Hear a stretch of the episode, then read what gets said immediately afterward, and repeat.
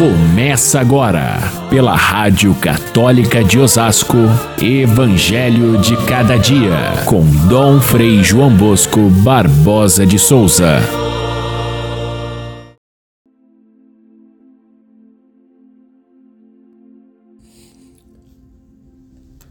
Um homem ia viajar para o estrangeiro.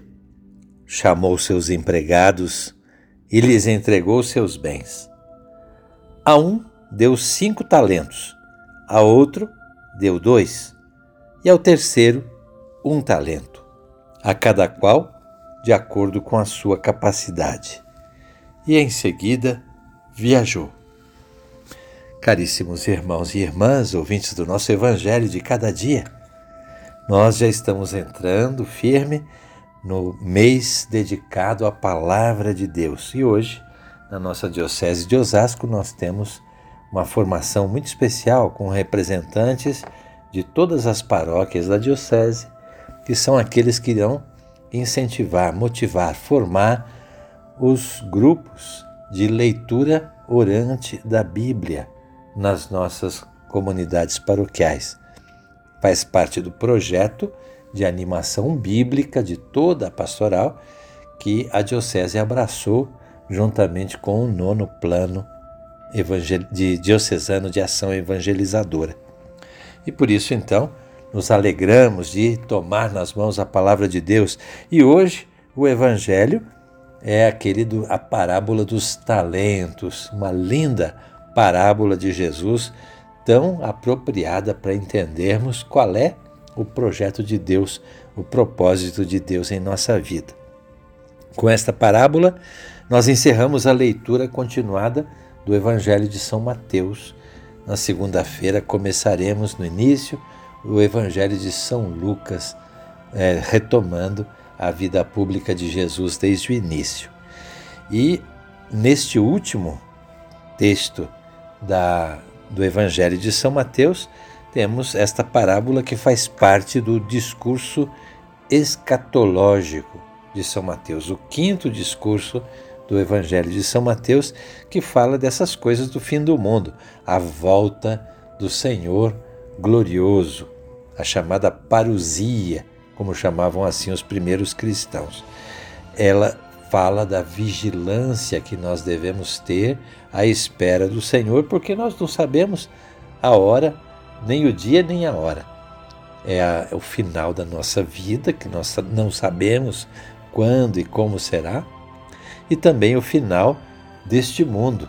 Mas Jesus diz que não devemos nos preocupar com o quando, mas devemos nos preocupar sim com a maneira de acolher esse dia. Como viver até lá? Como nos preparar para o grande julgamento no final da nossa vida e no final dos tempos. É isso que, que, que fala a parábola dos talentos que nós lemos hoje. Talentos, é bom a gente lembrar, era no mundo greco-romano, era uma, uma medida de, de, de, de, peso.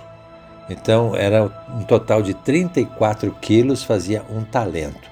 Agora, um talento de ouro era como se fosse, não era uma moeda, mas era uma quantidade de ouro é, é, que, que se ganhava no decorrer de uma vida inteira porque um talento equivalia a, sei lá, 10 mil denários, que era o, salário de um dia. Portanto, teríamos que trabalhar a vida inteira para ganhar um talento.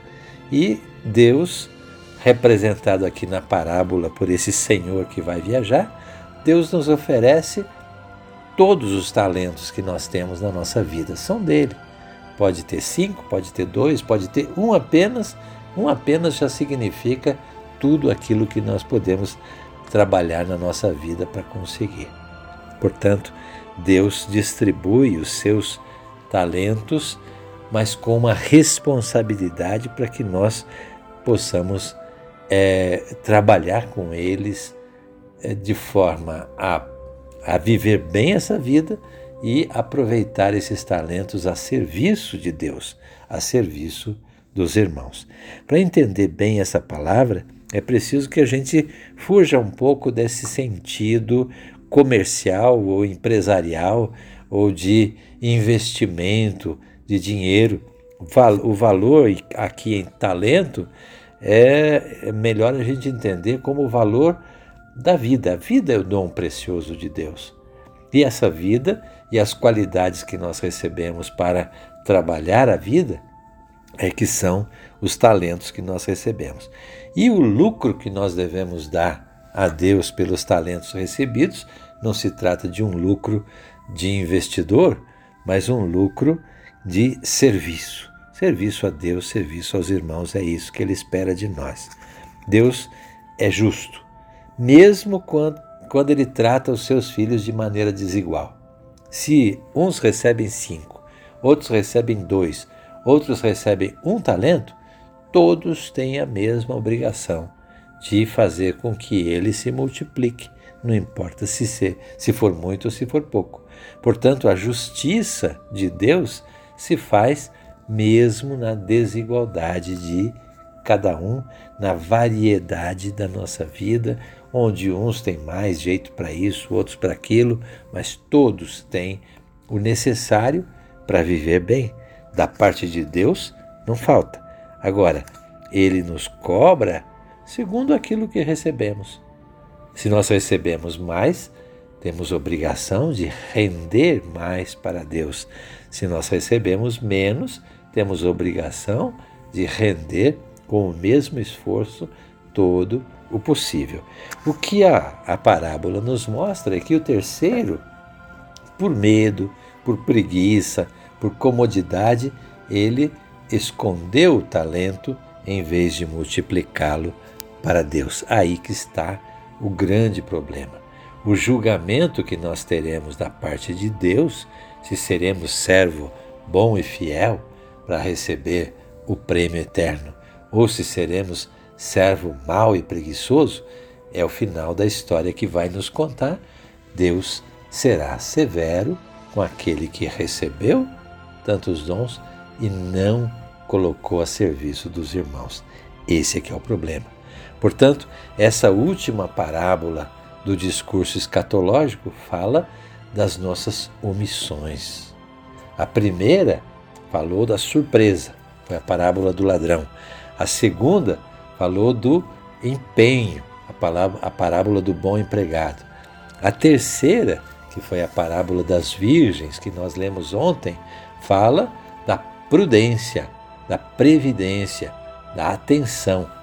E por último, esta parábola fala da, das nossas omissões. E nós não podemos de forma alguma nos desculpar porque Deus é severo ou qualquer coisa assim. Nós conhecemos a Deus. Conhecemos a nossa missão e, portanto, não é desculpa alguma é, a gente não, não trabalhar com os talentos para servir a Deus, para servir aos irmãos.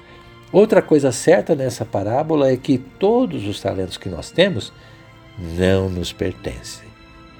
Nós somos depositários dos dons de Deus. Ah, mas eu tenho o dom de, de falar, de fazer profecias. Ah, eu tenho o dom de aconselhar. Ah, eu tenho o dom de é, ajudar na administração. Ah, eu tenho o dom de fazer uma empresa lucrativa. Ah, eu tenho o dom.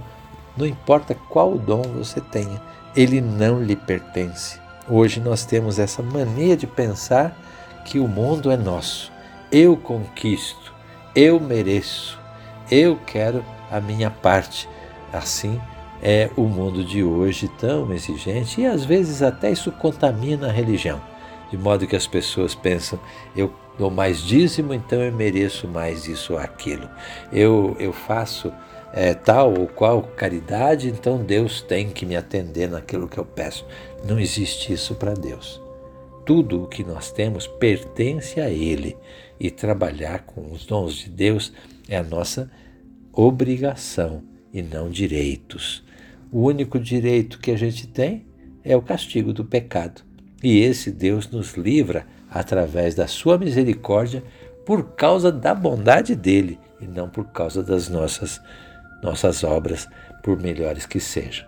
Portanto, viver na presença de Deus, agindo corretamente, fazendo a nossa obrigação com alegria, buscando servir da melhor maneira, é algo que nós fazemos porque isso nos realiza, nos prepara para a festa da eternidade.